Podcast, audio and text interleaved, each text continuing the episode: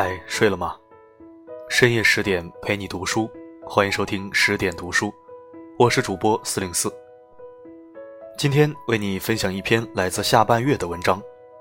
世界正在惩罚不读书的人，我读你听，祝你好眠。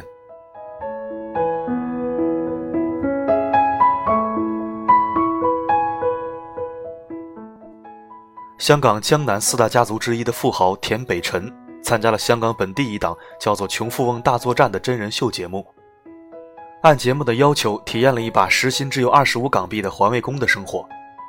环卫工收入低，只能租到价格最便宜的房子，也就是所谓的“龙屋”。按节目组的设计，田北辰也要睡在这里。当田北辰看到那些月租从六百到一千五港币不等。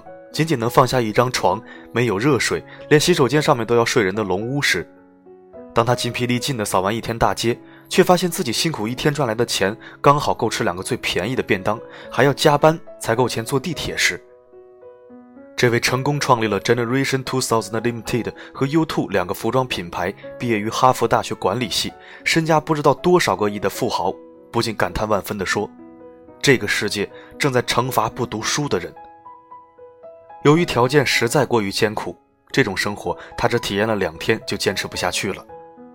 他说：“因为只要体验两天，所以他才有斗志坚持下去。但是如果一个月、半年甚至一辈子都要干这种活那实在是太绝望了。”田北辰是含着金勺子出世的豪门之后，在他的字典里从来就不知“穷”字怎么写。今年他开始参政。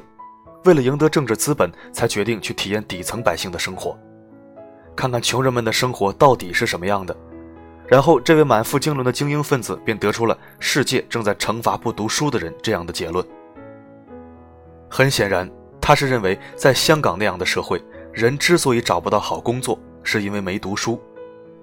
因为没读书，所以志短，因而更穷，因而更看不到远方的路，如此循环往复。人就会被压得永远也翻不了身。二三十年前的中国，刚刚开始改革开放，很多没怎么读过书的但胆子大的商人抓住了机会，积累了大量的财富。这些第一代富豪生下的子女变成了传说中的富二代。富二代们一出生就住豪宅、开豪车和有花不完的钱，他们的起点似乎已是普通人一辈子也无法达到的终点。思及此，穷二代们便心酸了，他们愤怒地呐喊着：“这个世界惩罚的并不是不读书的人，而是没有背景和关系的人。”真的是这样吗？我觉得未必。无可否认，这个世界的确有一小部分的富二代、官二代和部分投机取巧的商人，通过各种捷径轻易地获取了很多社会资源。但我们不得不承认，对于大部分平民百姓而言，读书。才是他们改变命运和阶层的出路。我曾经采访过斯坦福大学的一位博士，他就认为读书改变了他的命运。他出生于一个贫穷的小镇，镇上风气不太好，学风也差，很多人都不喜欢读书，认为读书没什么用，赚不了大钱。他的部分同学初中毕业后就离开了校园，进入社会谋生了。当时也有亲戚劝他不要再读了。因为家里没钱，他应该像其他同学一样出去工作，减轻家里的负担。但是他顶住了压力，勤奋苦学，一路直奔清华的本科、研究生，最后进入斯坦福大学攻读博士，并在某个科研领域取得了不俗成果。现在的他可以自由自在地走在美国的街道上，交往的都是跟自己一样优秀的朋友，时不时飞去世界各地进行学术交流。在别人的眼中，他就是一个优秀的、受人尊敬的精英知识分子，俨然已经跻身社会的中上层。他说：“如果不读书，那么他现在很可能像某些初中毕业就辍学的女同学一样，早早就结婚生子，成了一个找不到工作的家庭主妇，又或者进工厂打着一份朝不保夕的工作。别说什么理想和情怀了，就连生活都成问题。”有人说：“没有读过书，但也可以嫁给有钱人，成为阔太呀。”但那得长得漂亮。没有读过书，一样可以做生意，成为有钱人呢。但那得需要无比的胆识和过人的眼光。这个世界虽然是有特例，但生活中更多的是相貌一般、胆识一般、眼光一般的普通人。这些人读书与不读书，命运回馈给他们的差别真的太大了。我在一个经济并不太发达的小城长大，我也有很多同学，他们有的读了很多书，有的只有小学或者初中学历。现在看起来，那些生活过得好的，大部分都受过高等教育。他们未必很有钱，但至少有一份稳定的工作，有房有车有存款，比上不足，但比下亦有余。当然，也有一些没读过大学但混得也不错的同学，但从比例而言只是少数。而且，他们虽然没有上过大学，但要么家里本来就有钱，要么是在工作或创业的过程中从未停止过看书。是的，离开了学校，但依然还在看书。看各种各样的书，金融的、管理的、行政的、文学的，做哪一行修哪一行，日积月累才会自学成才，在各自的行业杀出一片升天。而那些不爱读书、家里也没钱的同学，有的开烧烤档，有的在菜市卖菜，也有开修理店的。虽然也是一门谋生的门路，但过得极其辛苦。更差一点的，至今无业，又或者早已堕落。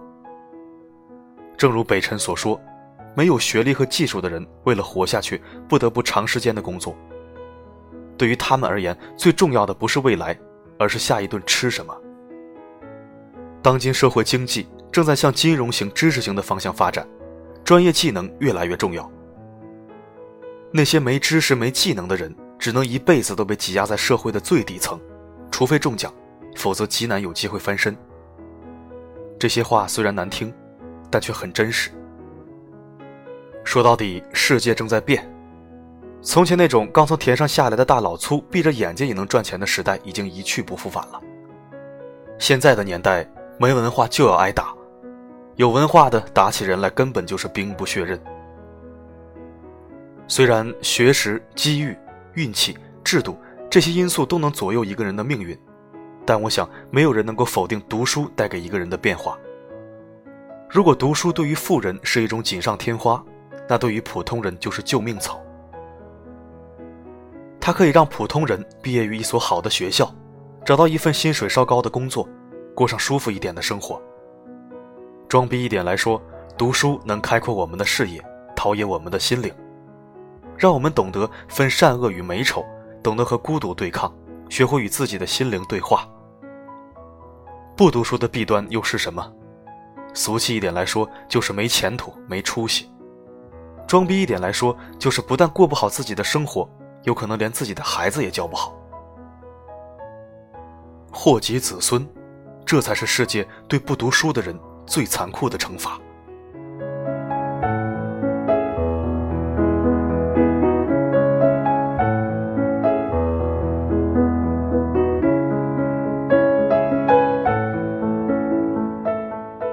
更多好声音、好文字，请关注并置顶公众号“十点读书”。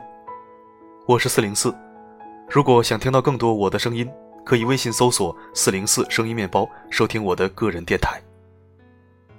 每天十点不见不散，希望我的声音能助你好眠，晚安。